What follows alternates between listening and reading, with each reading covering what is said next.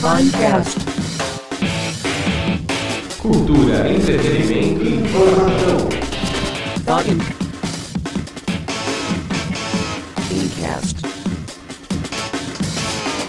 Podcast. Cast. Podcast.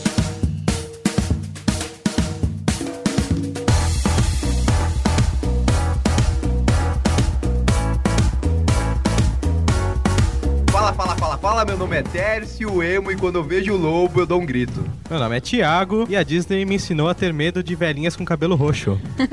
Meu nome é Luciana e eu quero ir à Terra do Nunca. Meu nome é Milena e eu nunca ouvi um podcast. Meu nome é Rodrigo Vergolê e pra quem ouviu o último podcast, eu ainda tenho sonhos. Muito bem, muito bem, muito bem. Hoje o tema será Contos de Fadas Era Uma Vez. E temos aqui a nossa convidada de hoje, Milena, psicóloga, campista e dançarina aqui. E vai falar tudo pra vocês aí sobre psicanálise, Freud, Jung e o que ela lembrar da faculdade dela. Certo, Milena? Tá, tá certo. Muito bem, muito bem. E para o nosso, antes de começar o nosso podcast de hoje, vamos para a nossa leitura de e-mails.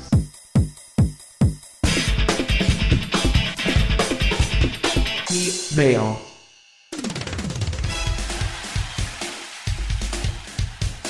E aí, Cruella, estamos para mais uma maravilhosa, estupenda leitura de e-mails. Como assim, cara? Mais uma ser a primeira. É verdade. estamos na nossa primeira leitura de e-mails. Isso aí. Porque é o segundo Firecast, então logo temos o retorno do primeiro, certo? Será que não é muita paulada aí, cara? Vamos ver, vamos ver se hoje tem dois pés no peito. Bem, o nosso primeiro e-mail que mandou foi Ana Paula Seco, do quarto período de Educação Artística. E ela disse que gostou muito, que achou muito legal, tal, massageou nossos pés. Ó, que mas, ela beleza. queria, mas ela queria saber mais de outros cursos da FAENC, quem só falou de biblioteconomia. Pois é, terão outros Finecasts abordando outros temas. Pode aguardar aí que vem fresquinho saindo do forno. É isso aí. Bem, temos algum e-mail aí? Vamos ver, deixa eu dar uma olhadinha aqui. Olha só, Andressa Rinaldi, nutricionista para o pessoal do SESI. Ah, manda aí. Vamos lá. Tive a oportunidade de ouvir um dos programas do Finecast, cujo resolvi enviar minha opinião sobre o mesmo. Nossa, que- veio por meio dessa dizer que. É tão formal que quando eu comecei a ler o e-mail, eu achei que tinha morrido alguém da minha família, cara. achei o Pinecast um programa bem interessante que pode abordar assuntos tanto de rotina dos jovens e adultos, como também chamar a atenção de um jeito descontraído para assuntos sérios e de grande Ah, importância. Amém. Eu estou curiosa para ouvir o próximo programa sobre contos de fadas. A gente caguetou pra ela, né? Ela É. teve de primeira mão. E gostaria muito que tomassem como tema, em qualquer oportunidade, de falar sobre alimentos e nutrição. Claro, né? Que é puxar o peixe pra ela. É, mas a Ana Paula também pediu isso aí, cara. Pelo É, Já- visto, temos um de nutrição pra fazer aí. Ela disse já que sou estudante de nutrição e gostei muito do método de abordagem do programa. Pode deixar então. Mais algum e-mail? Temos, temos aí o Henrique Rimoli também, que deu uma ouvida aí no nosso Finecast. Disse que gostou bastante, achou nossa vinheta muito longa, pediu pra diminuir e que a gente sempre fala do mesmo assunto quando troca a vinheta. Pô, Henrique, você tem que entender que é uma coisa, cara. É o seguinte, quando a gente tá conversando lá, eu sei que é o mesmo assunto, mas ah, às vezes tem que cortar alguma coisinha, dar uma edição, às vezes a gente Às engasga. vezes eu falo bobagem. Aí eles falam bobagem, tem algumas coisas que tem que cortar, por isso que a gente põe essa- essas emendas aí, tá bom? Mas a gente põe um pouquinho menos. Em vez de deixar 48 segundos, vamos deixar apenas 3. Perfeito. Muito bem, então vamos para o nosso tema de hoje: Contos de Fadas. É isso aí.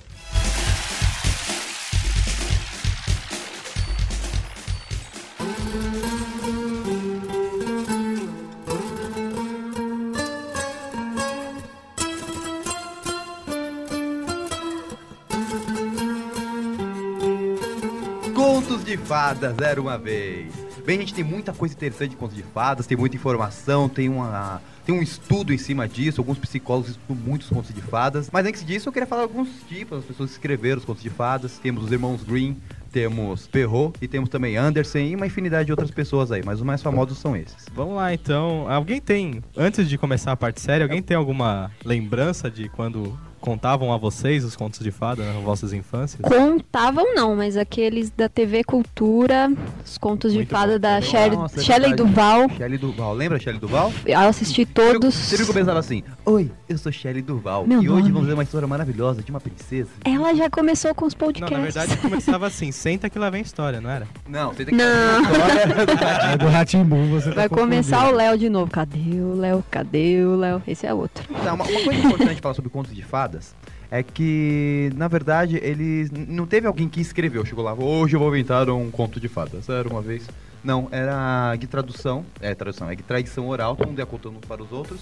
E de repente, os irmãos Green falaram: Meu, vamos escrever isso, é legal pra caramba. Aí foram lá e Mas catalogaram uma eles que história. colocaram isso como contos de fada, você sabe quando surgiu Não, já isso? era, já era chamado Já era de contos chamado de, de fada contos. lá na Alemanha, na época dos irmãos Grimm, 1812. É, inclusive tem um filme sobre, da direção de Não, Terry um pouquinho antes, Gilliam, cara. que é 1812 foi 1812. quando eles escreveram a maioria das coisas. Que é um filme péssimo, que não tem nada a ver com os irmãos Grimm de verdade, mas eles fazem algumas referências a, a isso. Ah, eles... mas eles- quando eles fizeram o filme, eles não tiveram nada. Assim, vamos fazer a história dos irmãos Green. Nada. Eles pegaram as histórias, misturaram um monte de coisas lá e fizeram um filme. Mas em nenhum, nenhum momento falaram assim, vamos contar a história de como eles foram. Só É, quiseram que- fazer uma. É, que É tanto com o que eles nome do são filme, caçadores, né? eles já gastaram, né? O filme que seria pros irmãos Green, na verdade, né?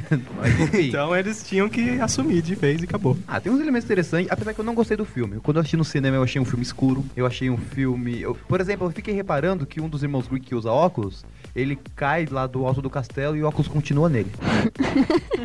De Tanto que eu gostei do filme, fiquei reparando só nessas coisas. Milena, o Uhum. Oi. que, que você entende de contos de fada? Então, a gente já parte pro Freud ou eu posso falar de mim? Na verdade, assim, É bom falar de você, né?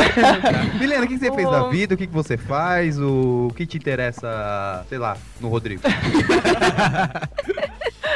então, os contos de fadas, né? Ela vê o Rodrigo, é, contos de fadas. Vamos lá então. Vamos lá, então. Tem um Rodrigo virou Você vê uma que eu até- fadinha. Você vê que eu tô até caladinho hoje. Já ouviu aquele das princesas bailarinas? Eu consigo. Mas... Essa história até de conto de fada é muito disso. A gente precisa achar que a gente vai ser feliz pra sempre, né? E o conto de fadas vem em primeiro lugar pra isso, pra gente ter essa, essa esperança de que existe o felizes para sempre. É muito interessante porque o conto de fadas, todos têm final feliz. Diferente do mito. É, que na verdade eles têm pontuação diferente, né? O conto de fadas, ele serve pra agregar apenas uma pessoa. Ele é diretamente pra você. A partir das, das experiências que tem o conto de fadas, você absorve e tem uma catarse com aquilo. Agora, já os mitos, não. Ele serve pra controlar um coletivo. Então ele é uma coisa um pouco mais tensa pra pra você pensar. Ele é muito mais cerebral. Controla tudo mais uma massa do que uma pessoa individualmente. Essa é a grande diferença, conto de fadas e mitos. E, e isso também me faz pensar o porquê que a fábula ela é tão indigesta pras crianças, né? Eu, particularmente, não gosto de fábulas. Eu nunca comi uma fábula.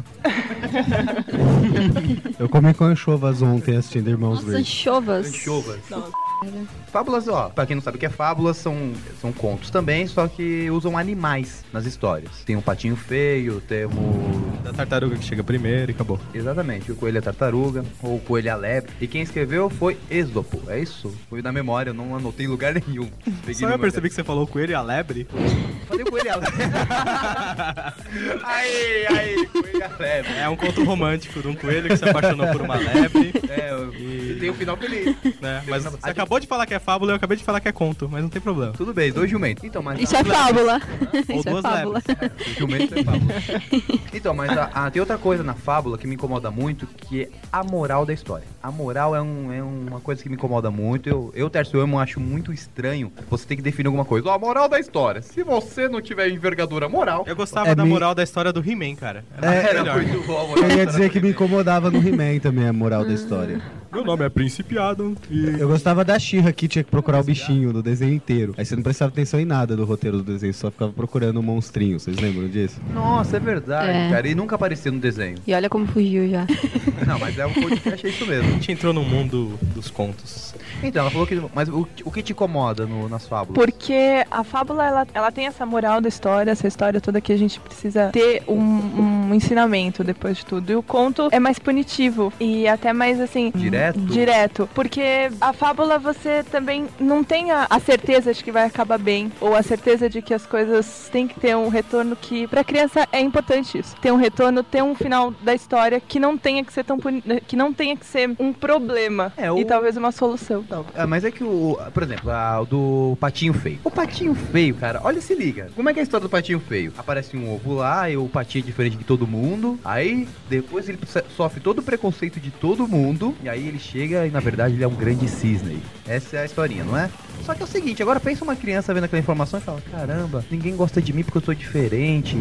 Eu acho que eu preciso mudar de raça. Já pararam pra pensar nisso? Michael Jackson ouviu esse. Com certeza ele ouviu e resolveu. Não fala do Michael Jackson, ele é morto. Vamos lá. Finado Um Michael minuto de Jackson. silêncio. Não, sem um minuto de silêncio.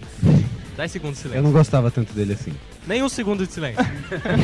Não, não tem esse silêncio. Tá aí. Então a malvada so- mulher soltou uma praga e ficou com tanto medo que não conseguia se conter. Primeiro, ela não quis ir à festa de casamento, mas ela não tinha sossego. Teve de ir pra ver a jovem rainha, e quando ela entrou no salão, reconheceu Branca de Neve, e de susto e medo, ficou lá parada sem poder se mover. Mas lá já estavam preparadas para ela pantufas de ferro sobre carvões acesos. E elas foram trazidas com tenazes e colocadas diante da malvada mulher. Então, ela teve de calçar as pantufas rubras com brasa e dançar até cair morta. Perfeito, cara. Eu acho isso muito legal. A Branca de Neve dos Irmãos Green. Sim. Mãe, conta outra. Eu ainda tô acordado. Então, é que tem uma coisa, a Disney, a Disney, ela pega e ela tem uma coisa, eu te, não posso deixar as crianças saber certas informações. Por exemplo, na- nessa aí que você leu que é a Branca de Neve, o final dela. No final, a bruxa morre sapateando com os pés em brasa. E tem que morrer sapateando com os pés em brasa, porque a criança tem que ter catarse. A bruxa má tem que morrer. Ponto. Tem que morrer. Aí Agora fica todo mundo, ai, não pode deixar a criança. Mas isso vem dos livrinhos também, é nem só da- das adaptações da Disney. Eu tinha muitos livrinhos de contos de fadas, alguns tinham os fins diferentes, mas nenhum deles era assim. Todos eram adaptados e nenhum eu, eu li algo assim. Como educador, como arte educador, eu sou extremamente a favor de você dar esse contato da morte pra criança. Ah, Eu conheço gente que foi lidar com a morte com 20, 30 anos. Não, mas a questão não é a morte, cara. É- É o seguinte, a criança é ambígua. Ambígua é a palavra certa? Ambígua. Amigo, ah, achei, que, você- achei que você ia me concluir. que, meu, é, um, é praticamente uma fada do, do Peter Pan, cara. É um sentimento de cada vez. é, isso Ela- eu acho lindo. Por exemplo, é, se é- você tem, se ela tem raiva de você, ela tem raiva de você, cara. Por isso você é feio. Você é feio. Porque ela é pequena, as fadas são pequenas demais pra terem do- dois sentimentos ao mesmo tempo. Então, ou ela é muito amorosa ou ela é muito raivosa. Exatamente. Isso mas é demais. é legal a explicação dele. cara. É. E a criança, cara, então é o seguinte, ela quando a mãe faz alguma coisa, ela fica brava com a mãe, ela tem vontade de matar a mãe. Por isso que no conto de fadas, quando vai, sei lá, no Joãozinho e Maria, quando empurra a bruxa lá no fogo, ele- eh, ela tá matando a mãe má. Uh, catarse, purificação. Beleza, matei a minha mãe má. Agora eu vou ficar com a minha mãe boa. Oi, mãe. Pronto. Por isso que é importante ter essas histórias, pra ela ter a, a, a catarse.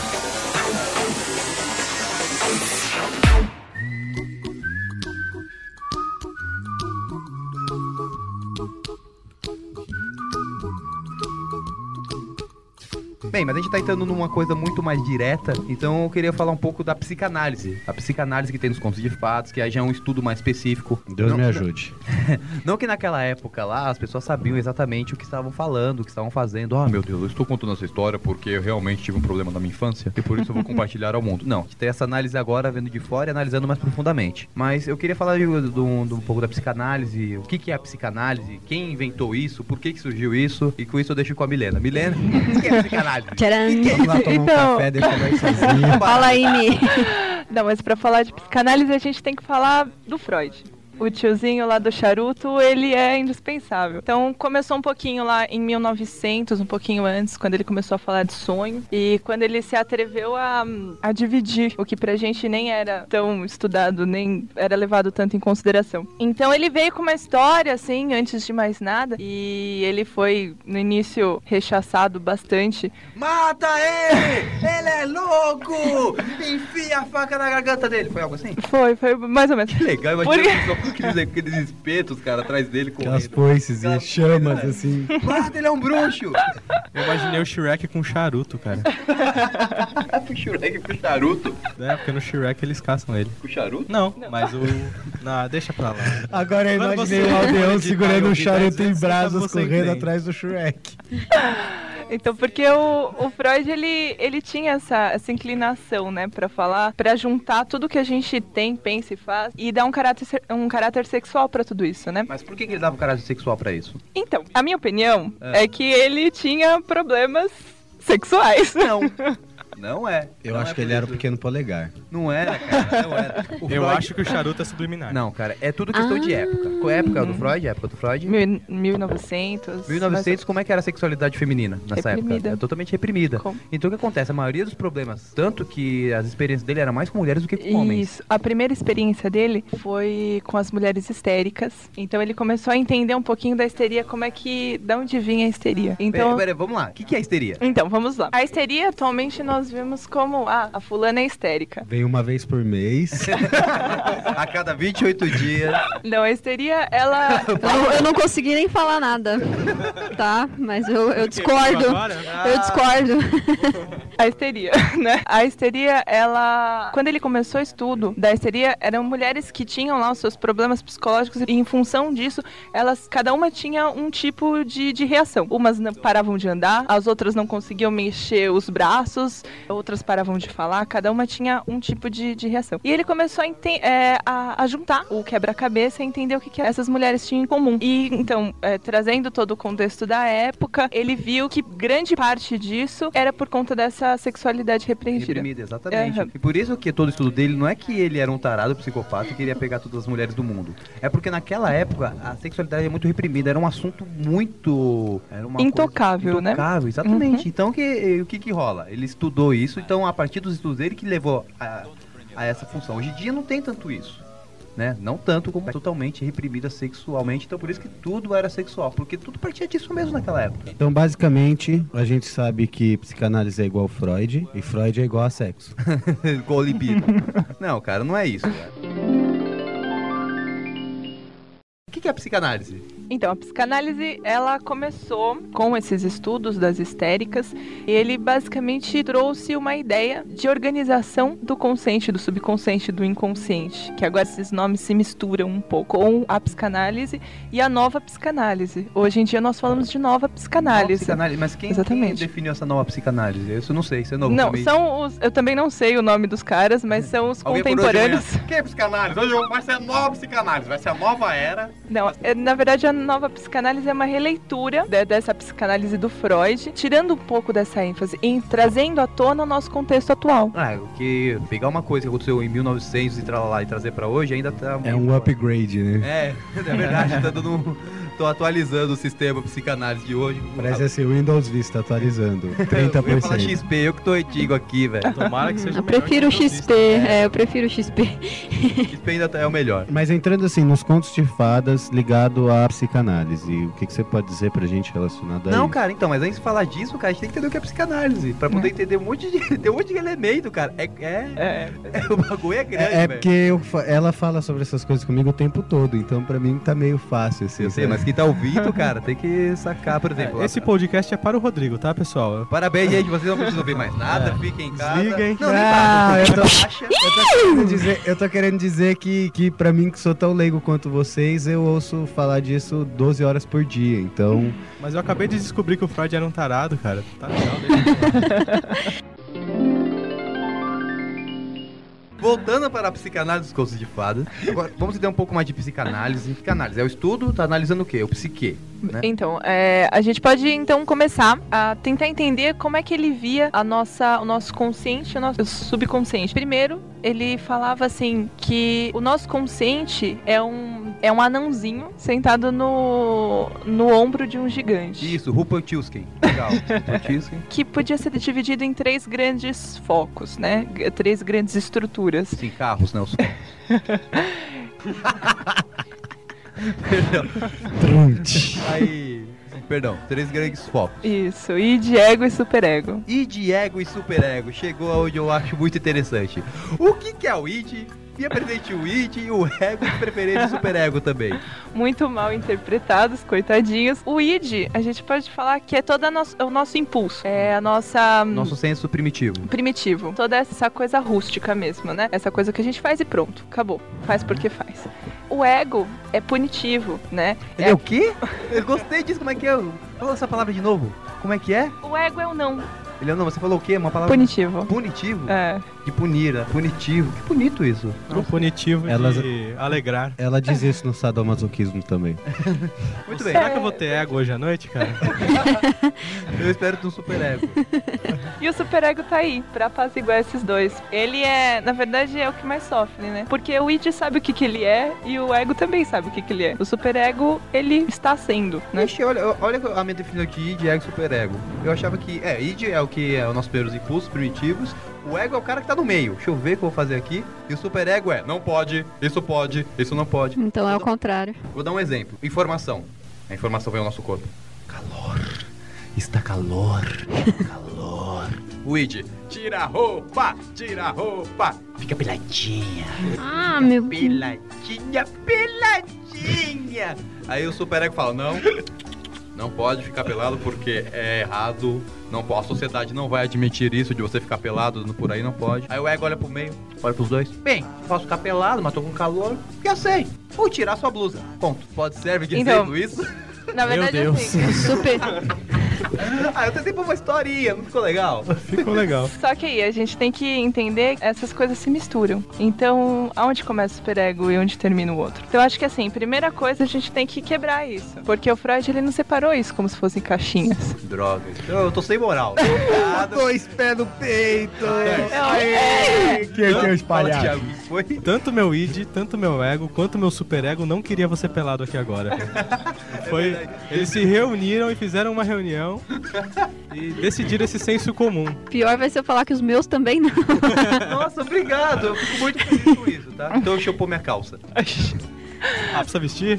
Droga. Mas na verdade, assim, um vive em função do outro, então eles se misturam. Então a a gente tem que entender que a psicanálise é um pouco deturpada por causa disso. A gente tenta separar o que é indivisível. Então a gente tem que. entender- boas, né, cara? Indivíduo. Tô emocionado aqui, cara. Continua. A gente tem que entender que, assim, tirando o id, que é o nosso primitivo, os outros dois se encarregam de fazer o que tem que fazer depois, de viver em sociedade e tudo mais. Então a gente tem que entender que a psicanálise vem só pra quebrar o, o mito de que o homem que não dá pra entender o homem, né? Então a psicanálise vem pra trazer uma, uma informação, pra trazer uma, na verdade, pra trazer um- uma busca da explicação de tudo isso. Por isso, né, essa questão sexual, porque era um o que estava rolando na época, a repressão, que a gente vê até, a gente vê até hoje, de uma outra forma, de um- com outro. Hoje é um pouco Nunca- mais leve e tal, ainda tem, tá? Ó, acho que a nossa geração que tá um pouco mais. Não, trouxe com certeza. Que tá um pouco mais sutil, porque há 20 anos atrás É. ainda era complicado. Era. A gente falou no, no Finecast. Afinal de contas, Então- você está sem calças, né? É verdade. Então seria, no caso, naquela época, o id era reprimido, ele descobriu isso naquela época ou não tem nada a ver? Não, o Id, o Id tava de férias, ele saiu. ele falou, Da- "Não, nessas mulheres que eram totalmente reprimidas. Então, O, o primitivo delas, elas prendiam tanto que elas ficaram histéricas. Alguma coisa assim ou não? Não, o que a gente pode pensar dessa época é, na verdade, eles tinham essa, essa coisa. Ela tinha aquela vida quadradinha, substituía o pai que, que brigava com ela, que ditava as regras por um marido que ditava as regras. E ela não colocava esse id à tona porque não era bonito, não era da época, não Enfim, era é, pra ela. Aí travava tudo. Existe homem histérico? Existe um homem histérico. Existe? Eu achava que histeria era só mulheres e aquela coisa psicopata era dos Não, homens. não, sabe aquele cara. Como que é o nome daquele cara do. Didi Mocó. Nossa, Do- não. Ah, Mary Mason? Não, não, não. É Raul Tem um Seixas, cara. por favor. Não, não. Sé- Eu preciso sei lá, Sérgio lembrar o Reis. nome do cara. Kid Bengala. É- Não, não, eu não, não, Johnny lem- Depp. não vou lembrar agora, mas depois- até o final Que eu cara, vou. Eu que vou... cara? Fala Que que ele agora. faz? Ah, é o cara que fazia. ó, é um- é, lembra daquela novela? Olha só. Da lua. Não, não, do. choco- Antes do chocolate, com, pimenta, Crave o outro Rosa. lá. Crave a rosa, que ele tinha um Do bigodinho, Gonçalves. que tem um. o que é careca. É... Lima Duarte. Não. Gente, que ele faz umas. Um, Era o Cornélio. O Cornélio. ele é É estéreo. o. Ai, não lembro o nome do ator. O do Ra- Rádio Cornélio, Pirata lá. Ele, o... ah, ele chamava a namorada dele de manga rosa, a é mulher dele. é Neila Torraca. Ne Neila Torraca. Ele é histérico. Que, é, na verdade, ele teve histeria, né? Não sei como é que funcionou o tratamento dele. É. Ele era histérico. Ele teve um momento, ele ficou um tempão afastado, travado na cama. Ah, mas o que que é histeria? Então vamos, enfim. Vamos A histeria Chega a ser física? física. Física. A histeria é psicossomático total. O negócio vem, Trava o corpo que trava o todo. corpo. Cada um Deus. do seu jeito.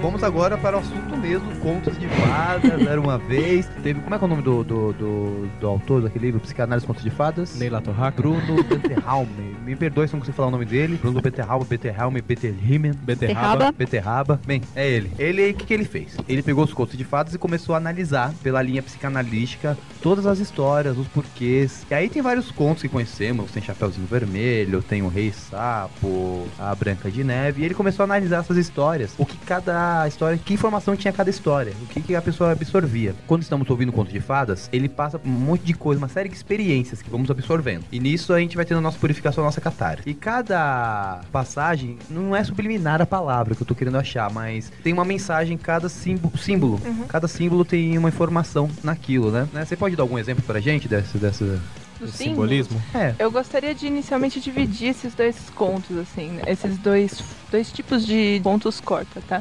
D- esses dois tipos de contos de fada, de historinhas, em contos de partida, Eu não sei o que é isso. contos de retorno. Bem-vindo Tá, ao meu peraí, mundo. peraí, peraí. Conto de fadas, conto de partidas e conto de retorno. gente Como vai você dividir. não sabe o que é isso, Não. cara? É Conto de fadas, aí subdivide. Dentro Ah, deles Conto de tem o um conto partida e conto de Isso, retorno. então, então a gente pode dividir e começar a falar assim. De retorno, é, por exemplo, a Chapeuzinho Vermelho, que ela vai, acontece a história, depois ela volta. Ah, entendi. Tem Né? gente que vai embora e não e volta vai e não volta mais. E aí que é o de, é o de retorno de partida. né? Então, é, isso já é a grande simbologia. Porque são contos que preparam você pra voltar, porque você não tá pronto pra ir ainda. Os contos que falam, não, agora você passou por tudo isso como um processo que te preparou pra você ir. Vai com Deus. Que são os que, vo- os, os que são felizes para sempre. Porque a, a Chapeuzinho Vermelho, ela não é feliz para sempre. É verdade, o lobo Né? come ela, depois ela é E- regurgitada. Tá, Feliz beleza. com isso, né? Então, Do estômago Ela do passou lobo. por um uma aventura, mas a vida dela continua a mesma. continua mesmo. Mas é, a Chapeuzinho Vermelho a gente sabe que é uma saga de mulheres, diferente do Gato de Botas, que é uma saga de homens. E o Gato de Botas, inclusive, é verdade, o Gato Uhum. de Botas ele não volta. Ele vai e vira rei. A Branca de acabou. Neve também, ela vai, casa com o príncipe e fica E com É. vai os pra outra terra dele lá. Ela- Pera aí, mas ah, o Joãozinho e Maria, eles voltam, não voltam? Eles Volta. Eles voltam. voltam. Olha, Você sabe Sem madrasta, conceitualizar né, Paulo? melhor essa questão da saga de homens e saga de mulheres? É, é pelos personagens que tem na história mesmo. O Gato de Botas, só te- a, a influência feminina que tem no Gato de Botas, por exemplo, é somente pra ele é, para ele casar. Não tem uma, um- uma coisa muito mais forte do que isso. É sempre um, é uma- um símbolo externo. É uma identificação, então, né? E como os Verdade. casamentos são importantes no conto de fadas, né? Não, é casamento é sinal de felicidade. É sinal de felicidade e prosperar. No caso do, do Chapeuzinho Vermelho, é uma saga de mulheres. Que é a mãe, a Chapeuzinho e a avó e tal. E os homens são fatores externos que E- influenciam na história. Então, aí a gente pode voltar pra psicanálise. Falar um pouquinho do complexo de Édipo, por exemplo. Complexo de Édipo. Não É. sabia que tinha que entrar nisso. Eu sabia, eu sabia. Esse eu já. Complexo de Édipo. Vamos lá, complexo de Édipo. O Édipo, ele é complicado pra gente, né? Porque todo mundo tem. A gente vai chamar ele pro próximo podcast. Quem é esse cara? É verdade. Quem é o Édipo? O complexo de Édipo, basicamente, se define assim. É... É... Você deveria que isso é uma coisa. Co- Édipo. Édipo rei vem do, do- vem do mito Édipo rei, né? O Édipo vem do mito Édipo rei. Vou falar de novo que eu acho que vou cortar isso. Édipo. E se significa... Deixa o Tércio aí. Ai, meu Deus. Como é que é o nome? O lá? Édipo, complexo de Édipo. Complexo de Édipo. Tá achando a palavra Você complexo. falou Rupelstiltskin e não consegue falar Édipo. Eu não vou cortar isso, velho. Vai ficar tudo aí. O complexo de Édipo vem do mito Édipo rei, Isso. né? Das tragédias gregas e tal. Agora eu não me lembro quem escreveu. Será que foi Sófocles? Foi o... O Pelstilski? Foi Sófocles. Foi Sófocles. Eu não tenho certeza quem escreveu Eu Édipo rei. também não. Ninguém tem certeza de nada Bem, aqui. quem souber, Continua. como Dani, a Dani deu essa aula pra Ah, gente. Pois né? é, eu acho também que é Sófocles, mas se não for a Dani corrige. Tá bom, o que acontece? Resumindo a história, o Ed, ele tem esse nome porque ele tem os pés grossos e tal, e aí ele sai da vida, ele recebe um- uma informação, de- como é que chama? Um profeta, um oráculo, Um falando oráculo. que ele vai matar o pai e dormir com a mãe. Quando ele fica sabendo disso, a família manda embora, fala, não, não sei o que, e aí ele vai embora e tal, aí ele vive num outro lugar, que é cuidado por outros- outras pessoas, fica sabendo disso, ele foge de lá também, e aí quando ele tá voltando, ele encontra um rei que é o pai dele, ele não sabe, mata o, O rei. o rei e depois volta lá pra cidade lá dele. Como ele matou o rei, ele fica no lugar do rei e se casa com a rainha, que é a mãe dele. Que é... E aí quando ele descobre toda, tudo isso, ele fica tão frustrado, tão abismado que ele chega, não, não pode. Aí ele sai e fura os olhos como punição. É mais ou menos Ele continua pegando a mãe? Não. não, meu, aí já. Ah, tá. Tem Achei- continuação- Achei que era o negócio assim, ah, eu vou lá, furo os meus olhos e volto fazer a cagada. Não, não, não. Você tem que falar um palavrão, né, meu? Cagada é palavrão, você não caga? É uma necessidade fisiológica, não é um palavrão. É, põe fezes então. É Id. É id. O que é o complexo de Édipo? Olha, na prática, assim, você pensar no complexo de Édipo dentro de uma família, tá? O pai, a mãe e o filho. A criança tem uma, uma visão da mãe, né? Porque o primeiro contato com a vida é a mãe. Então, a- assim, ele sai daquela, daquela história toda do útero, daquela coisa confortável e viver pra ele no início já é um problema, porque dói, porque é diferente do que ele, da onde ele veio. Então, ele com a mãe é a única segurança que ele tem e de repente ele, ele olha pro lado e tem o pai, mas ele veio da mãe. A mãe é ele, ele é a mãe. Pra ele esse primeiro contato com uma terceira pessoa ocasiona esse problema que é viver, né? Então é a primeira grande, o primeiro grande problema que uma criança tem é o pai. Vira um Isso rival, é isso? vira um rival. Então, como assim? Então, assim, você pensa que até a gente pode pensar no nosso dia a dia, com a nossa mãe, com eh, da onde a gente veio, né? A gente veio dela, ela dava toda a atenção pra gente e de repente a gente vai crescendo, precisando cada vez menos dela e tem uma pessoa lá pra ficar no nosso lugar. Aí o bicho pega, hein? É. Fora a questão de que pro, pro pai, desde o começo, ele já foi um saco, né? O pai sempre viu ele como um saco. De repente, ele vira um filho. Já analisaram esse, esse ponto de vista? Muito bom o seu ponto de vista. Eu vou analisar eh, tudo isso na cama hoje, pensando.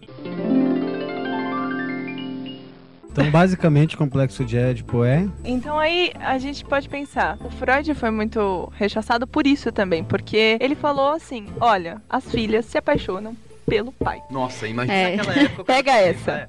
Vamos lá, gente. Pra, pra vocês, a sua filha te ama, ela quer o seu corpo. É isso? Coisa. Então, só que aí que tá. Ó, a gente- Magno! Viu como o tiozinho do charuto era complicado? Aí o que que acontece? Porque tem. tiozinho do charuto, eles olharam pra mim, velho. Não sei, achei que Só ela falava pelo de você. tiozinho. Porque aí a gente para pra pensar, poxa, já as histéricas lá que não podiam nada, e de repente vem e fala um negócio desse, que a gente tem, que que a gente é apaixonado pelo pai, até pra, pra trazer essa questão do amor e ódio, que são sempre a mesma coisa. Amor e ódio é a mesma coisa. Eu vou refletir de novo sobre isso. Teste, eu te odeio. Eu também te amo. Então. Amor e ódio. é. Oi, Lu. Ai, sabia que ia ter uma cutucadinha.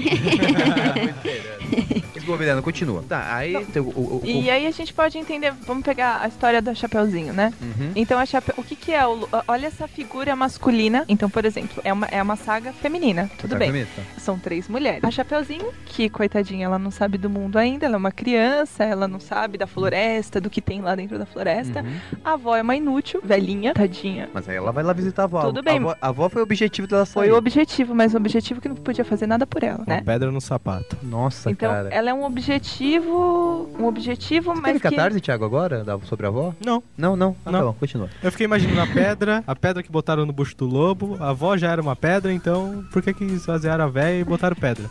Podia deixar Minha ela lá. cabeça é fantástica. não me pergunte mais sobre o que eu tô pensando. Você não vai ouvir coisas legais. Tá, E a mãe que é ausente, né? A mãe é então, ausente. olha só as três. Não, mas tem outra coisa, cadê a figura do pai também? Então, aí que tá. A figura do pai, ela é, ela é talvez confundida com a figura do lobo. Hum. Amor e ódio, necessidade de, sabe? Mas peraí, É. peraí. A, a mãe dá as seguintes informações na história, né? Olha, não saia do caminho, não fale com estranhos e vá direto pra sua avó. É, Uhum. é isso mais ou menos assim. Ah, e não, e não, e não se perca, não entre tá na floresta, eu não lembro exatamente Uhum. o que é. Ela faz tudo isso.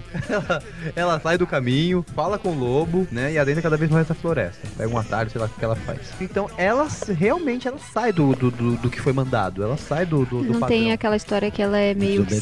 seduzida pelo lobo a fazer o errado. Mas tá claro isso. Então. Realmente, o lobo é o pai. Ela é apaixonada pelo pai, então ela não faz o que a mãe pediu. Ela faz Ele o que dá o uma pai pediu. dica, ele dá uma dica pra ela, ela vai lá e faz. Olha, por que você não vai por esse caminho, não sei o quê. Mas aí a gente pensa também. a gente pensa também que é a substituição. Substituição por um, por exemplo, por um pai que bebe, a pessoa que vai atrás de um marido que bebe. Tipo, O Thiago vai chorar se a gente É, velho, continuar não vai falar falando de história pai. de pai, velho. Cara, todos os podcasts você tem que falar do meu pai? Você não tem pai que fala do seu pai. Então, fala de coisa que existe. Então, mas conto de fatos, conto de fatos existe? Seu pai tá perfeito na, his- no, no tema. Era uma vez. Era uma vez, o Thiago. Um pai que levou uma pizza. Para o filho. Legal, legal. Então, o Édipo. Não, É, olhando aqui, olhando Sacode aqui pro um o, Camelo, o tá? conto da Chapeuzinho Vermelho dos Irmãos Green, na mesma página, a mãe da Chapeuzinho fala lá do bolo, da garrafa de vinho pra ela ir, anda direitinho, não sai do caminho, não pode cair e quebrar o vidro, não sei o quê. Na mesma página, alguns três parágrafos depois, tá escrito: Bom dia, Chapeuzinho Vermelho, disse ele. Muito obrigada, disse o lobo. o Lobo disse muito obrigada. Não, muito obrigada, Lobo. Desculpa, eu errei. Mas a, a questão que eu tô falando é assim: na- três parágrafos acima, a mãe tá dando a ordem. Não fale com estranhos. E mas- ela já tá falando com o estranho três parágrafos Então ela abaixo. é parte rapidinho. dela, parte dela. Essa tradução que a gente tem aí é da Tatiana Le- Belinsky, né? Então ela é um pouco mais fiel à dos irmãos Green, assim. Ela tentou ser o mais fiel possível. Então as informações que tem aí são diretas mesmo. Foi ela mesmo que falou com o lobo. Foi ela Ela mesma não que falou. teve medo do lobo e falou com ele. Tá, mas aí tem, tem alguma simbologia nas histórias, né? Que é o que acho que interessa e todo mundo quer saber. A simbologia do lobo, então, você tá dizendo que é o pai. Eu achava que era um homem certo mesmo. Tipo, Então, não- mas o homem externo Seu pai. pode ser o pai. O homem externo é a figura do pai projetado em outra No- pessoa. Lembra o que a- o que a Milena falou, a mãe ser. Não, a criança ser a mãe, a mãe ser a criança. Quem é o externo? É o pai, né? Também. Nossa. E isso vem também, a gente pensa no seio bom e seio mal, que te aparece muito nos contos de fada. Eu- O Seiya bom é dos Cavaleiros do Zodíaco, né? O Seiya bom. e é. o Seia mal. Eu pensei no seio bom e no seio mal. Mas é isso mesmo. Na verdade, o Freud, ele teve vários seguidores, né? Que aí a gente vai falar um pouquinho da, da simbologia do Jung também. E aí tem alguns seguidores, acho que é a Mel- Melanie Klein, que falou do seio bom e seio mal, O que que, que é seio é... bom e seio então, mal? é- Sem o bom é o grande e o mal é o pequeno. Aê! Tu, tu, tu, tu, tu, tu. é entrei os palhaços. Aí, que- e entre os palhaços? Bora, bora, bora, bora. E aí a gente pode fazer uma analogia com essa mãe, porque o seio bom é um primeiro contato com a mãe que foi bom, que foi prazeroso pra criança. Um seio só dela. Uma mãe, uma mãe O afetuosa. seio é o seio mesmo. É o seio mesmo, é o seio da mulher, o seio da mãe. Teta pros íntimos. Não entrem mais os palhaços, eu tava certo. Mas é isso mesmo. Esse primeiro contato é uma mãe que cuidou do filho, que deu todos os. Por que, que o filho chora, né? É leite. Porque, não só por isso, porque ele se sente inseguro, né? Nesse mundo que dói pra ele, dói. E como ele não pode enxergar a presença da mãe, ele ele fica mal. Ele não gosta, ele aquilo é ruim pra ele, então ele chora. E se a mãe, ela dá esse conforto, mesmo que ela saia, mas ela retorne, isso é o seio bom, porque ela deu o artefato pra que ele continuasse a viver. E o seio mal é aquela mãe ausente. Então isso o Freud dizia inicialmente, depois a Melanie Klein em- desenvolveu essa teoria, falando o desenvolvimento psíquico da, da criança pro resto da vida, até virar adulto, velhinho, não sei o que, é em decorrência desse, desse primeiro contato com a mãe. A mãe é responsável pro resto da vida da- do fulano. Nossa, que muito interessante isso. Eu não sabia. Demais mesmo. Eu pirei demais isso aí. Enfim, mas qual é a aproximação isso com a Chapeuzinho Com a Vermelho? Chapeuzinho Vermelho, então. Ela é seio bom, sim, porque. E, e- e assim, nós temos que, Entendi. que falar novamente que essas coisas se misturam. Não dá pra tratar as coisas separadas. Então ela é inicialmente seio bom pra Chapeuzinho, porque ela deu a informação, ela deu suporte pra Chapeuzinho viver. Então ela falou: olha, vai até a vozinha, assim, assim, assim. Por outro lado, ela, ela é ausente demais, né? Nossa, cara. Mas aí não é. é- Mas não tem a simbologia da avó que também é ausente? Da avó. A avó, ela é ausente, mas ela, ela tá lá. Ela é mais inútil do que ausente, né? É, a voz- Ela é É o objeto. desafio da trama, desafio, né? na verdade. É o desafio. Vou até lá levar, ajudar minha avó que tá. Tá bom. Porque quem precisa da ajuda é a avó, não a Chapeuzinho. Ela Então, tava eu bem com a mãe ainda- dela lá. Porque então a gente pode encarar aqui, então começo, meio e fim, né? A mãe, ela é o início da partida, porque ela dá suporte pra Chapeuzinho viver. Então ela deu a luz. A avó é o final delas três. Ela é o final da vida. Entendi. Que a Chapeuzinho tem que transpor o início da vida, que nesse momento representa, é representado pela mãe, e o final da vida, que é representado pela avó. E o- Então a floresta é só dela, a floresta não é de ninguém. Agora me fala uma coisa. o que significa literalmente o Chapeuzinho Vermelho? O chapéu. o- Fogo. Fogo? Fogo, Bruno Bentenhalme, que não me deixa mentir, disse que é a primeira menstruação dela. sim, é a menarca. Então a gente. Quem? Menarca. Ai, meu Deus. A sua! É a sua mãe que é isso. Menarca. Não perca com vocês a banda de rock Menarca! Não perca a dupla sertaneja Menarca e Janderlon. Que legal, Menarca! A menarca é a primeira menstruação. A gente tem Você falou que fogo, entender. você não falou É, Menarca. Ah. Mas é menarca. É um nome bonito. O pra que, que é Menarca? Fogo. Fogo é menarca? Não, menarca é a primeira menstruação. Mas por que você disse Ah. A fogo? menstruação é a Fogo. simbologia pra toda aquela coisa, É Então. o início da vida sexual. Quando e ela tudo para de mais. sentir cosquinha e começa a ficar. Fogo não tem a ver com a É, menarca? entendi, gente. Totalmente a ver com a menarca. Tá bom, e quando o lobo dorme com ela, chega na cama e começa a falar? Ela começa a falar, nossa, que olhos grandes, que Quando ela nariz começa a grande, analisar as que- coisas grandes do lobo. Então aí é o Que é com isso. totalmente.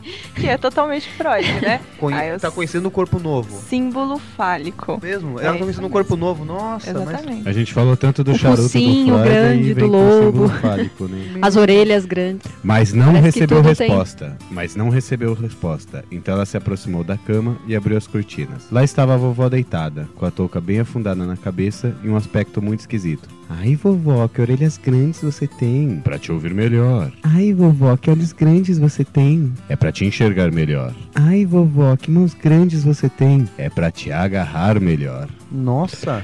Ai, vovó, que borra- bocarra grande que você tem. É pra te devorar melhor. E nem bem o lobo disse isso, deu um pulo na cama e engoliu a pobre Chapeuzinho Vermelho. Me- Meu, ele comeu o chapeuzinho. Eu achei que a orelha grande era pra ouvir Finecast. Também.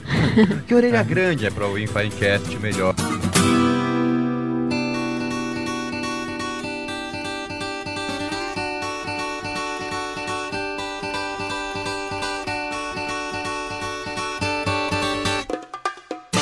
Eu só tô então sentindo a falta da analogia do lenhador. Você sabe a analogia do lenhador? Eu não Lenhador, sei. Eu não sei. Ó, o que eu sabia Mas- do lenhador é. Ele é a, a figura do pai. Então, Será que é do pai é- ou do ah. futuro pretendente que vai arrancar Também. ela do lobo? Do É mal. verdade, porque é o final verdade. feliz é o casamento, se Ah. a gente seguir pela. Não, mas, não vamos- tem O casamento. cara que tá lá pra É. proteger Não, eu sei, mas ela, sei dizendo- lá. Mas vamos pela ordem, então, né? A Mas gente ele é, tem... ele é um ser mais velho. Ele é. Ele é um ser mais velho. Acho que tem tudo a ver com o que você falou, cara. Ele é um ser mais velho, ele é um fator externo. Tanto que ele fala, apesar de mim, me chama e tal. Ele aparece, salva ela tal. Uhum. Tipo assim, a mãe fala assim: olha, não vá com os seres estranhos, mas respeite os mais velhos. Que Até é o lenhador." porque, até porque na época, 1800 e cacetada, era normal a menininha de 12 anos que acabou de passar pela, Menarca. pela menarca casar com um cara de 20. Então a gente pode falar o seguinte, que o lenhador e o pai, como fatores externos da- do desenvolvimento da Chapeuzinho, então de repente a Chapeuzinho ela é engolida pelo lobo que tem lá, é, né, que é todo desenvolvido diferente dela, talvez porque isso é o que a gente sente na puberdade, né? Que a gente é engolido pelo nosso próprio corpo Nossa, é que tá se verdade. desenvolvendo e a gente não se dá conta disso. Eu não sei as mulheres, cara, mas nós meninos, a gente tem um sofrimento desgramado, né, cara, quando a gente tá desenvolvendo nosso corpo. Nossa voz muda, fica uma voz estranhíssima de pato rouco, né? Aí O- você- Os pés ainda são maiores do que a gente, então a gente vai tropeçando nas coisas, vai derrubando tudo, fica tudo desregulado. É um caos. Ah. E todos os meninos a gente é horrível. Aí você tem 12 anos, você vai lá falar com uma menininha que acabou de passar pela menarca. Aí você chega e fala assim: Oi, tudo bem? É, É, meu. terrível mesmo. Ai, cara, eu, eu tenho muitas frustrações, cara. Aí vem a história do lenhador, porque o, o lenhador e o pai são essas duas figuras externas da Chapeuzinho, e um representa o bom e o outro representa o ruim. Certo. Então o, o lobo é ruim, o lenhador é bom. Então é, a gente coloca que ambos podem representar o pai, que muitas vezes pode, pode ser bom, porque é a proteção que a gente tem, e ao mesmo tempo ruim, porque ele tá com a nossa mãe, não com a gente. Nossa. Nossa, tive uma, Né? uma, uma ideia agora. Hum. Você tratou aquela história de eu vou matar a minha mãe ruim. É, é... O lenhador, juntamente com o lobo, não pode ter, é, no caso, matado meu pai ruim, matou o lobo e ficou com o lenhador. Mas ah, na, na, em nenhum momento da história disse que ela ficou com o lenhador. Não, o lenhador salvou O lenhador ela ele salvou e deixou salvar. ela em segurança, ela- ele continuou na vida dela. Ele Pode deu a ser vida besteira que eu mas tô ele é um falando, ser mas- mais velho, eu não sei. Uma outra porque- analogia porque eu acho também. que é a analogia da- do caso da Chapeuzinho Vermelho é a saga que ela passa, as experiências. Você vai, você vai sair da sua casa, você tem a menarca, você recebe o Chapeuzinho Vermelho, você vai ter. Quando você tiver isso, vai acontecer um monte de coisa, vai vir uma pessoa na sua vida, vai acontecer certas coisas e tal. Vocês querem o último parágrafo da Chapeuzinho?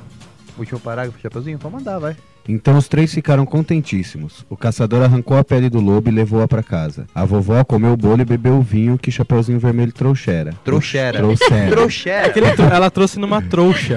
Ah. Então ela E logo trouxa era pra melhorou. ele. Mas Chapeuzinho Vermelho pensou: nunca mais eu sairei do caminho sozinha para correr dentro do mato, quando a mamãe me proibir de fazer isso. Ou seja, ela nunca mais vai estar Mas- sozinha, ela vai estar com o lenhador. Não, não, é Ela mas nunca aí- mais vai desobedecer a mãe. a Isso mãe não chega é- a ser uma moral também? É, eu pensei nisso agora, falei, nossa. Fica forte, né, pro final, né? Ela refletindo isso. Bem, mas você tem que lembrar que essas histórias são tradição oral. Eu, con- eu contava pra alguém, que alguém Não, contou pro claro, outro, e carrega mas- cheio de coisas. mas Alguém se falou, ah, essa- tô com um final legal pra isso aqui, eu vou inventar isso aqui. Por isso então, que eu se achei que. encaixam 45 analogias, né? Porque cada um tinha a sua, sua seu modo de ver, né? É, exatamente. É porque a psicanálise ana- vai analisar pela linha de Freud, pe- por essas linhas aí, né? e trazer à tona a ambiguidade. Então a Ambiguidade. gente tira de moral também um pouco aí do, do desenvolvimento da Chapeuzinho a ambiguidade. Porque ao mesmo tempo que o fator externo era bom, ele era ruim também. E aí aquela necessidade de acabar com o ruim para que ela retorne. Então os nossos contos de retorno. Retorne para a mãe e fala, olha minha filha, você não estava pronta ainda para a vida sexual ativa, né? Para a vida sexual que era o lobo, que o lobo também representa isso, alguma coisa do corpo que ela ainda não reconheceu. Então você não é ciente do seu corpo o suficiente para usufruir dele, tá? Para que isso te, tra- te traga prazer, por exemplo, com o lenhador, mas Uhum. não, isso te traz problemas, que é com o lobo. Nossa, cara, é... Interessantíssimo. Não, imagina a cabeça dela, velho. Então por isso que você É retorna. tanta informação, cara. É muito. infor- Ela passa por um monte de coisas, cara. Ela tem que retornar mesmo. Ela não, não ficou pronta, né? Ela, ela passa, se frustra e volta. Uhum. A frustração. Então ela lidou com a Com a frustração frustração. e volta. com a ambiguidade do mundo, porque não dá pra separar o mundo só como bom e mal. Tem que entender que o bom e o bom e o mal está em nós dois, em, em nós, né? Os- as duas coisas estão em Somos nós. compostos por ambos, É. né? Que aí o, o Freud fala que é a, a luta constante, que é, é o que move a humanidade, a luta entre o instinto de vida, né, o impulso de vida e o impulso de morte, né? Que é a luta entre a morte e Eros, que é a vontade de viver. Hum, Eu achava que Eros era o amor, mas. Tem o amor filos, né? Que é o amor entre pai, mãe e, e amigos. E amor Eros, que é uma coisa homem e mulher. Não é essa a definição? Que quer dizer Amor é a à vida. continuidade da vida. Ah, É um nossa. passo. Muito bom, gente. Então vamos continuar aqui. Nossa, meu, pano pra manga. Eu achei que a gente ia falar de outros contos. A gente Falamos tá de só na Chapeuzinho chapéu. Vermelho. Não, é Ah, que e- são muitos contos, né, cara? Não dá pra gente abranger Ah, eu sei, todos, mas... acho legal a gente pelo menos abranger um de retorno e um de. O E do a- Peter Pan é o quê? É de retorno. O Peter Pan de retorno. Porque as eles crianças voltam. retornam, né? E há de pra se casa. lembrar que Lembrando que o Peter Pan não é dos Green, é do J.R. Barrier. É, e há de se lembrar que na psicologia não tem só psicanálise, né? Tem mais ainda milhões de linhas. A gente poderia falar aqui 12 programas sobre Chapeuzinho Vermelho nas diferentes linhas de, psiqui- de, de- É, da mas a gente psicologia. usa psicanálise porque tem livros disso tal, falando sobre tal coisa. Mais empregada, no caso. A... O Peter Pan, cara, o Peter Pan, que ele, ele é muito mais claro, né, no- no- nas histórias, assim. Ela tem que ir pro outro mundo, passar por uma certa experiência e voltar. Eu acho que também segue essa linha, não segue? Pela da, da Wendy. Ah, eu anotei tanta coisa do Peter Pan que eu achei interessante. Teve uma coisa que eu li né, lá naquele livro, que eu não lembro de quem é. Abrange toda essa parte do Peter e a Wendy. Eles querem estar juntos, mas eles ainda têm aquela rivalidade de menino e menina que ainda são um pouco crianças. Mas já estão crescendo e querem saber o que é lá o tal do beijo, que ela finge que é o dedal e tal, mas ela já sabe o que é o beijo, ele não É, sabe. porque essas histórias surgiu um monte de coisa, né? Tem o complexo de Édipo do Édipo Rei, É. tem o complexo de Medeia, que já é pros meninos, Fala e tem até o complexo sobre de o- Peter Pan. É, e fala até do triângulo amoroso da Sininho T. O ciúme que ela tem do Peter Pan e o Peter Pan com a Angel, Que o Angel Peter com... Pan ele é mais explícito um pouco. né? Totalmente. é Ó, tem uma coisa interessante no teatro. Todo ator que faz o pai da Wendy, ele tem que fazer o Capitão Gancho. Já é um Toda, hit. toda essa nossa discussão sobre o lobo e o lenhador. Que legal.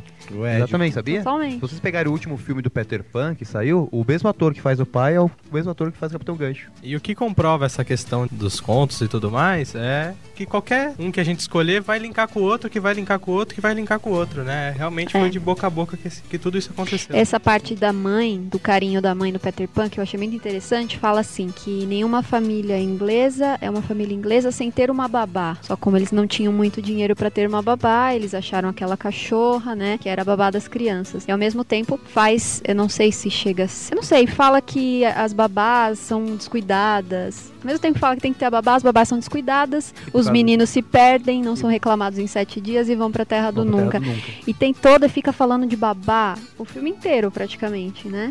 Não, Deixa eu- né? Não? não, só ele cita no filme quando Não, mas quando- fala, depois eles vão pra Terra do Nunca. Não, porque a babá é não sei o que, descuidada e não sei o que. Mas será que isso já não é uma Talvez seja a crítica da crítica época, né? da, da- Da É, época, p- pe- dessa pela crítica da mãe. época. A mãe não está com a criança 100%, é a babá que tá Nossa, levando a nunca tinha pensado criança. Eu por esse prisma. adorei a coisa de se as crianças não são reclamadas em sete dias. É das demais. Olimpíadas. Parece que eu perdi a criança no metrô e eu vou lá na, na Barra Funda buscar na Fazer casa um de BO, você tem que perdidos. fazer Sete dias, se você não for lá buscar, eles doam. Eles doam a sua criança. pro Peter Pan. O Procon adotou isso, né? Se você adquirir um produto O em Michael em Jackson. sete dias você não vai reclamar, trocar ou fazer alguma coisa, você não tem mais a disponibilidade de trocar aquele produto. Que fica na sua terra do nunca. Certo. Então se você Terra não... do nunca mais vou trocar. Na verdade, não é o produto que vai pra lá, é o seu dinheiro que nunca mais vai voltar e vai Foi ficar pra na terra terra, do do nunca. nunca. Foi pra É terra do nunca. Meu, mas isso é muito legal. Desse lance das crianças não serem proclamadas em sete dias, das babás. Mas Cadê tem a uma- mãe, né? A mãe tá lá, mas ela tem que ter a babá no meio da E, é, criança. e acho é essa coisa que barato. fala no começo do filme que não, é, não podia, eles não tinham dinheiro pra ter uma babá, Uma babá. Porque era questão de status na época. Já, Sim. já faz você Eles ficar tinham com que dó ter da babá. família, né? A família não tem posse, mas eles estão tentando, estão tentando todas as forças. Tem três crianças. E sobre o Capitão Gancho Crocodilo, você viu alguma coisa? Porque eu já, o, a- Capitão crocodilo- Gancho já é o, o rival do Peter Você Pan reparar, todos os e ele ainda piratas- tem um crocodilo como rival Todos- também. Todos os piratas no Peter Pan, eles são homens, já são adultos, entendeu? É, E quem. é, o crocodilo, o que que tem dentro dele? o relógio. O relógio, o relógio tá correndo atrás do O Capitão tempo. O tempo tá É. atrás dos homens. Todos eles, tanto que o Peter Pan chama ele de velho, né? Fala que Uhum, ele é seu acabado e tal. E isso deixa ele bem grilado, o Capitão Velho, Gancho. acabado, então, e chega velho. aquele reloginho no, dentro do Eu jacaré. acho que o tic-tac, Capitão tic-tac. Gancho é o Luke Skywalker. Porque o Lux tá também. Ele perde a mão Não. no Império Contra-Ataca, lutando Nerd- contra o Darth Vader. Nerdcast, não. velho. Não. Que assunto nerd. É. Foi bom você dar esse gancho.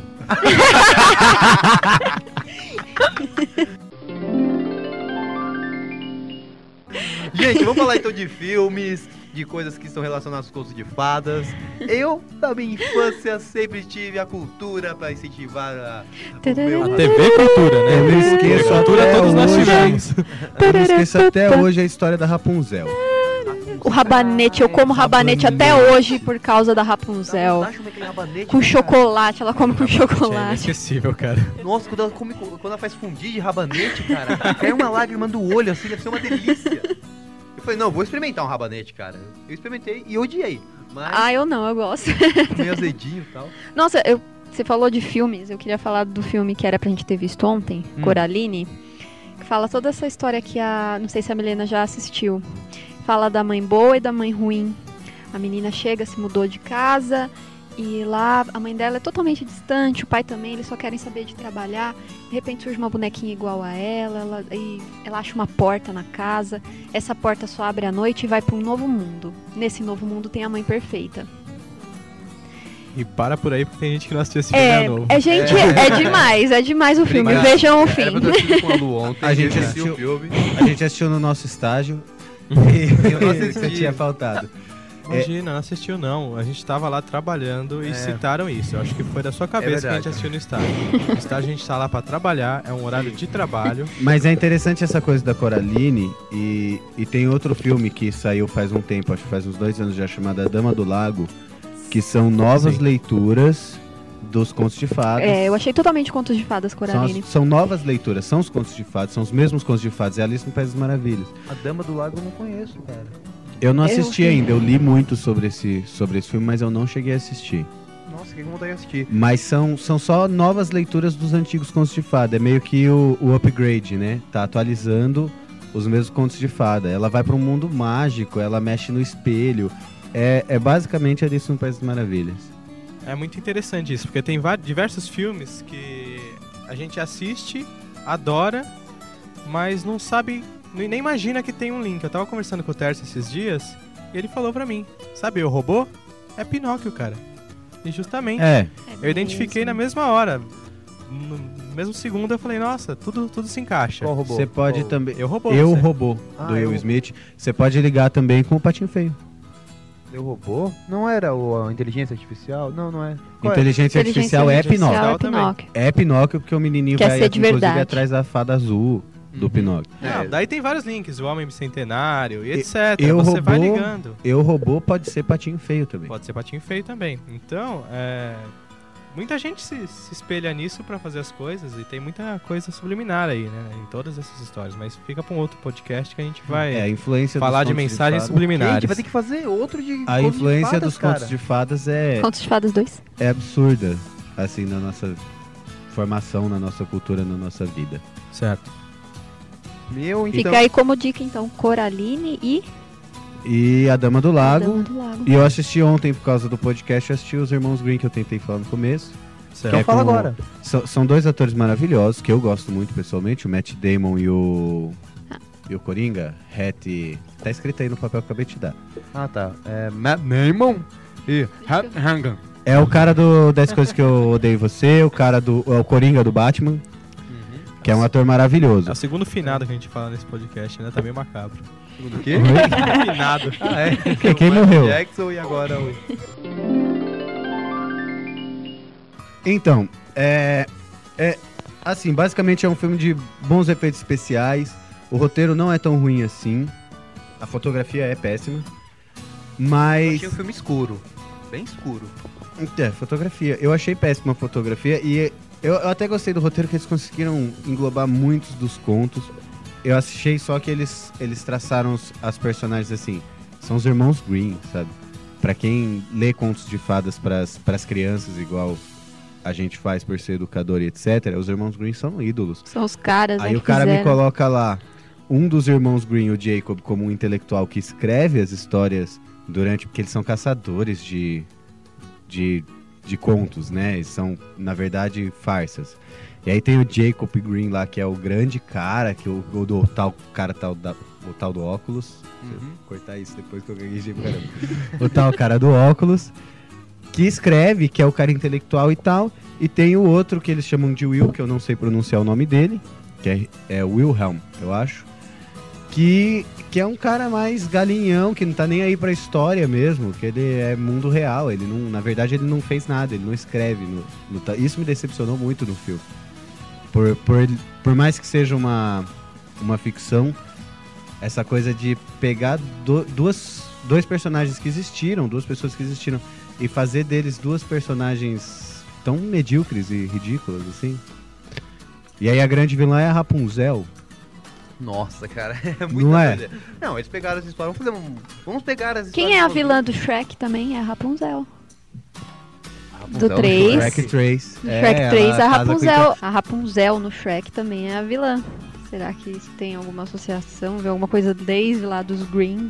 Não Sei sei, lá. cara, mas... Por que a Rapunzel de novo, né? Mas tem que entender uma coisa, Tantas cara. O princesas. Shrek, o Shrek também é a mesma coisa do, do filme dos irmãos Green. Eles pegaram lá. Foi e foram- ótimo ter colocado o Shrek Então, na- mas- no podcast, é. porque tem várias analogias também Tem e contam. mesmo. É uma parada geral, né? da- É, mas não, eles. Mas ele- é, todo mundo conhece o- as histórias, os contos de fadas. Então vamos, vamos causar com eles. Vamos pegar as histórias.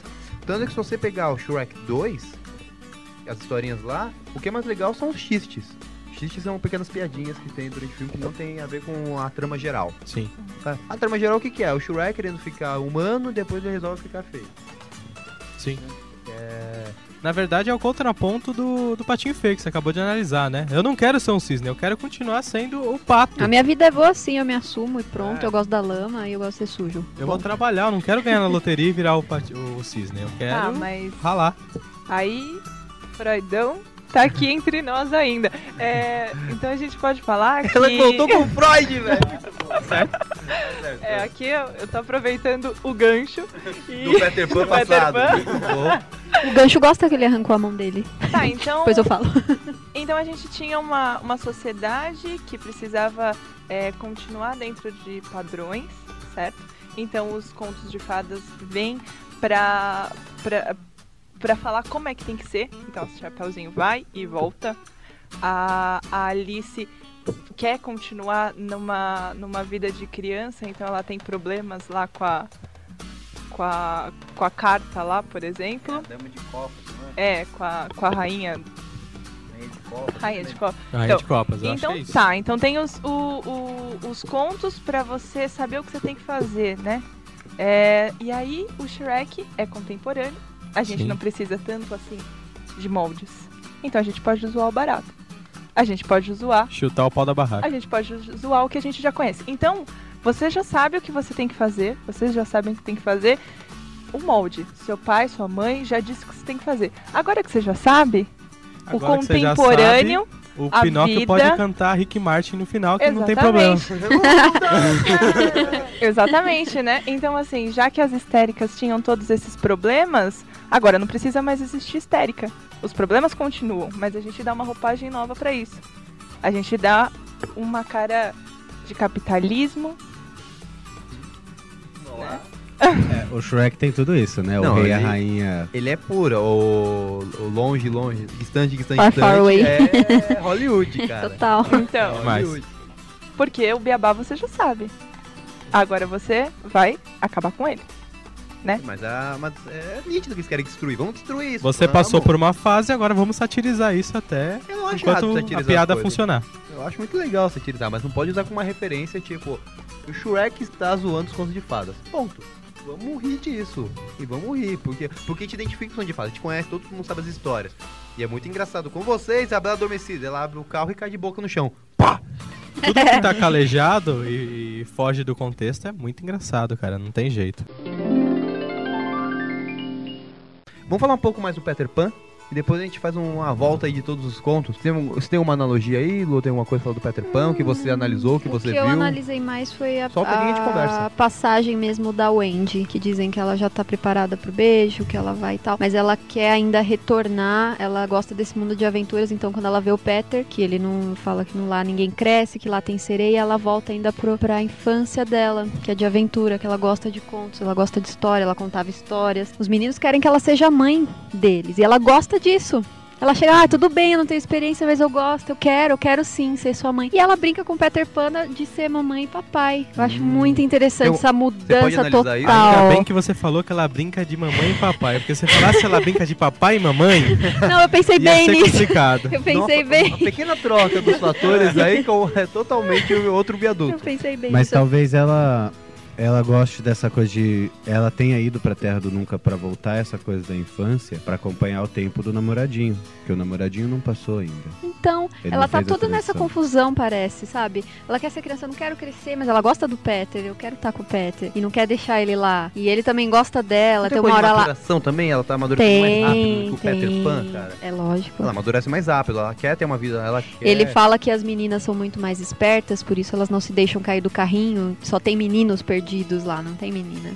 Fala toda essa diferença de menino e menina, do crescimento, do amadurecimento. É que o J.E. Barrier, ele, Ele, ele é, ele coloca umas coisinhas. né, ele mas colocou lá... é- Da, Mas eu ele- achei a- interessante. É, é muito legal. Não, porque mas o isso tem ponto- no filme também. o- Sim, tem. É, o Delas, pon- das meninas serem o espertas e ponto tal. da história do, do Peter Pan é o Andy, cara. É o Andy. É o Andy. Ela é a herói.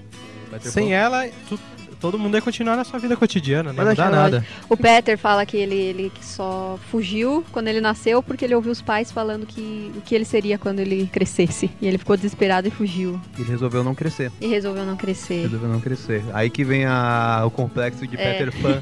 das pessoas que não querem crescer de jeito nenhum. Cara, E voltamos pro pro Michael Jackson, né? Neverland. É. Mas- Mas isso é muito real. Isso é muito real. Também acho que não é à toa. Nossa, eu queria ter o. Eu queria ter um lugar chamado Neverland. Não, eu, ass- eu já Nunca. assisti um filme do Michael Jackson que conta a história dele, ele pequenininho, não sei o quê. Eu assisti, eu Ontem. Não, não, faz. Eu acho que eu assisti em 96, 97, faz um tempão. Eu nem lembro direito do filme. Mas todo mundo sabe a história do Peter, do, do Peter Pan, não, do Michael Jackson. Batia, mu- o pai dele batia muito nele, obrigava ele a ensaiar, não sei Bateu o quê. nele até ele ficar branco, né? Ele não, ele Ai, não meu teve Deus. infância. Ele não teve infância. E quando ele cresceu, quando ele ficou rico, ele resolveu que ia criar a terra do nunca dele. Que ele ia ter a infância dele depois de adulto. É uma bonita história. Nossa, cara. É, é- é essa questão que colocam às vezes o fato dos abusos sexuais dele. Eu não sei, nem dou minha opinião relacionada a isso. Mas algumas pessoas têm a teoria e acreditam, o advogado dele principalmente, que ele tem essa relação com as crianças. Ele levava as crianças pra pra Neverland dele, na verdade, para brincar com ele, como criança mesmo. Que a maldade tava na cabeça de quem tava vendo. Eu também acho que é a maldade que tava vendo também. Faz sentido porque um dos grandes convidados lá da, da Terra do Nunca lá dele era o Macaulay- Macaulay- Culkin, conseguiu que falar. era um que um ator que desde cedo trabalhou, trabalhou, trabalhou, trabalhou, ele acabou se se identificando nele, né? É, mas teve um processo em cima do Michael Jackson pela família do Macaulay Culkin também relacionado a abuso sexual. Mas É, o Macaulay Culkin não falou nada disso, pra ele não tem nada. Teve uma, parece Esse cara é pra ganhar dinheiro, cara. É, eu acho que eu tem- fiquei sabendo agora há pouco, não, é, não sei se é uma fonte com. Como é que fala? Uma Confiável? fonte confiável. confiável? De uma menina que esperou ele morrer, agora não tem mais o que eu ganhar dinheiro, eu vou desmentir tudo. Ela foi lá e desmentiu tudo após a morte do Michael Jackson. Que ótimo. Que legal. que ótimo, E a muito minha bom. consciência. né? Pra ele não puxar. Já pensou ele puxando seu pé de noite, cara? É assustador. E isso mostra como os contos de fada são importantes na vida de todo mundo. Conto de fadas não O é, Peter exatamente. Pan foi praticamente a vida do Michael Jackson, pelo jeito. Isso mostra o como o retorno para casa tem que ser seguro. Então, é, tudo isso que a gente pode pensar do Michael Jackson é que ele não tinha uma casa segura, ele não tinha um seio bom. né? Nossa, é, é Justamente. muito claro. Tá, então ele foi ter a vida dele, porque a maturação, né? O desenvolver-se não era uma escolha, que nem o do Peter Pan. Então ele desenvolveu, mas ele ainda tinha necessidade lúdica, tá? Que Uhum. as crianças têm do ser feliz para sempre, que não tem na fábula, Não tem naquela moral. Né? que tem a moral. Então a criança não precisa da moral, porque ela ainda vai aprender ao longo da vida. Ela precisa mais do retorno bom, de voltar pra casa e saber que tá tudo bem, que ele não tinha. Meu. Pra se desenvolver. Então ele pode, ele inverteu. Ele se to- ele era o talvez, ele era o cara cheio de responsabilidade quando criança e depois ele precisava retornar ao lugar que ele nunca teve. Então, segurança. então, será que o Michael Jackson tinha se- é, complexo de Peter Pan puro? pode ser. Que ele, de não querer crescer? e É, eu não acho aproveitar? que, Se inclusive, tivesse a grana dele, eu também faria a mesma coisa. eu acho que isso, inclusive, é muito óbvio que ele tem o complexo de Peter Pan e etc. E outras coisas mais. Né, meu? Mas, por exemplo, ele morreu porque ele tava tomando um remédio lá pra dormir, que o pessoal usa pra anestesia. É, né? Ele não tava dormindo. Agora, por que Tava será que ele tentando não descobrir queria o pó da dormir? sininho, eu acho. Tá, vamos lá então, continuando aqui mais um pouquinho do nosso Finecast. Quando eu era... Conto de fadas, era uma vez. quando eu era garotinho, quando eu era pequeno, ah, acho que na segunda série, eh, eu fiz uma excursão pra Chácara Encantada, Não. aqui do ABC. Eu fui Ai, também. ai, ó. Eu não fui, mas Onde eu tô é com chácara medo. encantada, cara? Eu nunca- Já me falaram, eu nunca fui. Onde é, eu não sei. Eu sei que na Chácara Encantada tem todos os contos de fada, tem folclore brasileiro, tem lá o sa... tem, tem um cara contratado pra ser o Saci, ficar pulando o dia inteiro Ah, numa Tem perna um só. pirata. Tem pirata também, tem um barco enorme. A Chácara Encantada É bem Na legal. minha época, hoje eu não sei, deve estar destruída. Mas é lá em Ribeirão. Na minha época, Só podia ser. Meu Deus, na minha Ribeirão época, é era Neverland. muito cara. legal. Cara, você me lembrou de um negócio Tia assustador. Emília, eu tenho uma foto minha com a minha mãe lá que eu tô sentado num cavalo com um barco enorme atrás, assim, a Emília do meu Que lado. legal. Eu conheço a, mon- Ah, a perdão. montanha encantada. É aquela que os bonecos ficam mexendo a A cabeça estranha. montanha encantada. Aquele braço, Feliz, assim. feliz. É. Tem sempre um parado que você não Eu não acho. consegue não olhar pra ele, É. né? O resto tá todo mundo Eu, dançando. eu não e ele achei tá muita parado. graça, não. Ah, deixa eu falar, eu tive um. Na cidade da criança, minha mãe me levou quando eu era pequena e tinha o submarino. Vocês lembram do submarino? Sim. Eu acho que um dos maiores pesadelos da minha infância foi que eu andei naquele submarino e a correnteza tinha levado a peruca da sereia, cara. Quando eu olhei na janela, eu vi aquela água verde cheia de lodo com uma sereia careca olhando pra mim, cara. Foi uma coisa assustadora. Viu, viu a importância dos contos de fadas para o Então, Thiago? aí, anos depois de eu ter ido lá na Chácara Encantada, eu trabalhei com monitoria de, de excursão. E fui o. Eu fui o Visconde já e o, e o Pedrinho, do sítio do Capão Amarelo, que tem muita referência nos contos de fadas também a, a tal moral da história. A gente precisa falar do Pequeno Príncipe, né? O Nossa. Pequeno Príncipe. Le Petit Prince. É, eu nem lembrava do Pequeno Príncipe. Pequeno Príncipe é uma bíblia pra mim, né? Totalmente cheio. São daqueles livros, Fantástico, cara. né, com linguagem pra criança, feito pra adultos, né? Toda Miss adora, velho. Toda Miss que vai falar alguma coisa lê o Pequeno Príncipe. Eu queria Aquele fazer- tchauzinho e o pequeno príncipe Olha, que não o pode faltar. O Pequeno Príncipe ele tem um fator muito importante, ele tem uma coisa muito interessante, pelo menos pra mim foi assim. Eu já li O Pequeno Príncipe no mínimo umas 30 vezes. Assim, eu só tenho 22 anos.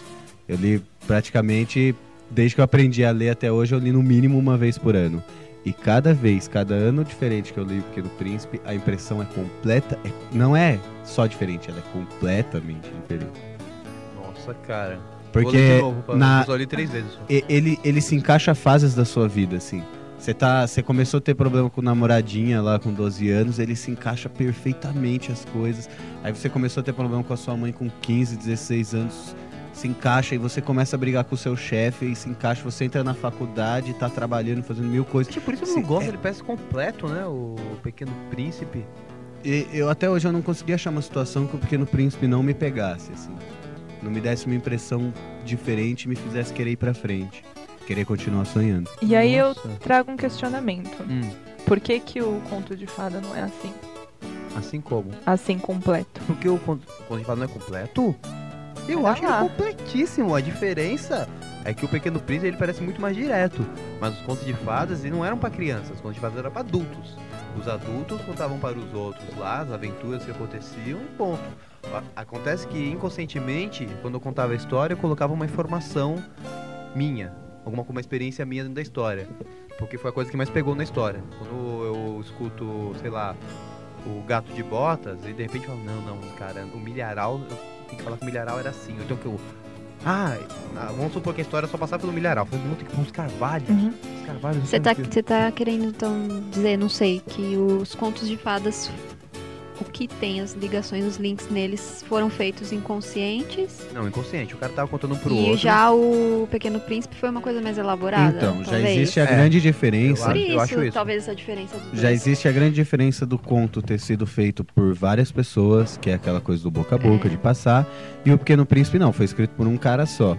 E tem essa coisa interessante de que o cara que escreveu o Pequeno Príncipe era um piloto de avião, o, o, o próprio Santi Chupé, que é o cara que escreveu, ele era um piloto de avião, ele caiu no deserto, tudo igualzinho acontece no livro.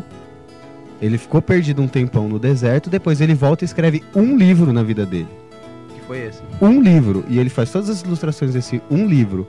E aí no final do Pequeno Príncipe, que pra se mim é acha o, ruim né, é Você o acha máximo. ruim. na aquarela que ele faz. O pior do. O, o pior não, o melhor do Pequeno Príncipe, que é o final, que é quando ele te deixa a dúvida se o Pequeno Príncipe morreu, se o Pequeno Príncipe voltou pro planeta dele ou se o Pequeno Príncipe era imaginário. É, a resposta pra essa pergunta de quem era o Pequeno Príncipe, pra mim, define o caráter da maioria das pessoas. Você sabe se é uma pessoa que tem esperança na vida, você sabe se é uma pessoa que Se uma acredita pessoa nas espírita, coisas. Porque eu, Uma eu pessoa meu lado espírita.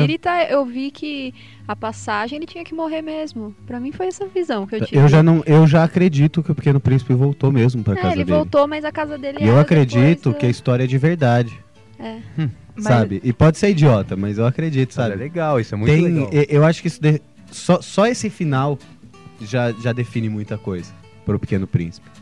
E aí você volta lá na Raposa falando a, a famosíssima frase Tu te tornas eternamente responsável por aquilo que cativas.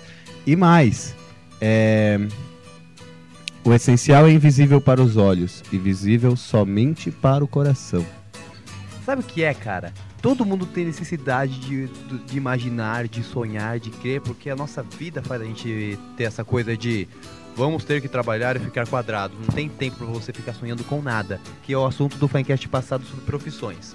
Que a gente tem que fazer mil coisas ao mesmo tempo, o nosso tempo não tá pra nada, a gente não consegue parar pra, pra sonhar, pra pensar e planejar nada. E os contos de fadas te dá, es- dá esse refresco pra gente. Dá essa coisa, vamos para o mundo imaginário onde você pode fazer o que você Contraponto, né, quiser. É um alívio, cara. Justamente. É um alívio. A gente precisa desse alívio. E uma coisa muito gostosa é poder contar contos de fadas no trabalho. né? Exatamente. É, eu tenho que citar que o Tércio e o Thiago, eles contam contos de fadas lá no nosso trabalho como ninguém. É, Eu conto e o Thiago desenha na lousa. Eles fazem toda uma interpretação, uma coisa muito lúdica, as crianças adoram. Né? Quem quiser contratar, o telefone é... Obrigado pelo merchan. E Uma eu sou coisa empresário. Uma uma coisa que eu acabei pensando agora. Vocês estão tratando do, do Pequeno Príncipe. E todo mundo se identifica, todo mundo tá aqui. E você tratou no começo a questão do conto de meninos e conto de meninas. O Pequeno Príncipe é unissex? Mesmo o desenho do Pequeno Príncipe que você vê no livro, o próprio Pequeno Príncipe, não sa- não sabe se bem se ele é um Pequeno Príncipe ou uma Pequena Princesa. né? Sim, por isso que eu, ah, foi um Então, dos é o fatores seguinte. que deixou. Essa é meio coisa de em gênero, aberto. cara, o primeiro mito do ser humano tem, tem três tipos de, de, de gênero. Que a, gente, a gente só conhece dois, que é o gênero masculino e feminino. Mas no- antes disso, eu tô lendo um livro falando sobre mitos e. e tem o andrógeno também, que é um outro gênero. Andrógeno. O andrógeno também, que E o no. hermafrodita, que o andrógeno não é exatamente isso. Não, não, hermafrodita é outra coisa, já é. O andrógeno ele tem as duas sexualidades ao mesmo tempo. Você não sabe se é homem ou se é mulher, ele é andrógeno. Então, ele tem as duas sexualidades, né? O hermafrodita, ele tem as duas genitais. Exatamente, é, Sim. é a diferença. Mas dá pra você saber se é- ele tem uma personalidade masculina, ele é mais homem ou mais mulher. Normalmente você nem repara que o cara é hermafrodita. O andrógeno não, você fica meio. Você não pequeno sabe se é homem ou príncipe. mulher, exatamente, por causa da fe... tem a feição do rosto, tem. Tem feição dos pés? Quando eu falei Acho feição que do tem rosto, feição é um de tudo. pleonasmo, não é? A sua feição. É, o meu sovaco tem uma feição como ninguém. Ah, minha- Minha feição de joelho, cara, você precisa ver. Eu não vou falar nada porque senão vocês cortam. Momento. Muito bem, gente. Estamos terminando o nosso Finecast de hoje, falando Era uma vez, Conto de Fadas. Meu nome é Tércio Emo e hoje eu descobri o que é menarca. Meu nome é Thiago e tem chão pra me viver feliz pra sempre, hein? Meu nome é Luciana Cruz, eu adorei o Finecast de hoje, adorei a Milena, minha priminha. E, gente, quero viver nos contos de fadas e pronto. Meu nome é Milena, não ouvi um Finecast, não ouvi um podcast, mas participei do Finecast. É. Muito obrigada. Eu sou o Rodrigo Gergolete e descobri que a minha namorada é foda mesmo. É isso aí, gente. Até o próximo Finecast. Tchau! Tchau. Tchau! Tchau.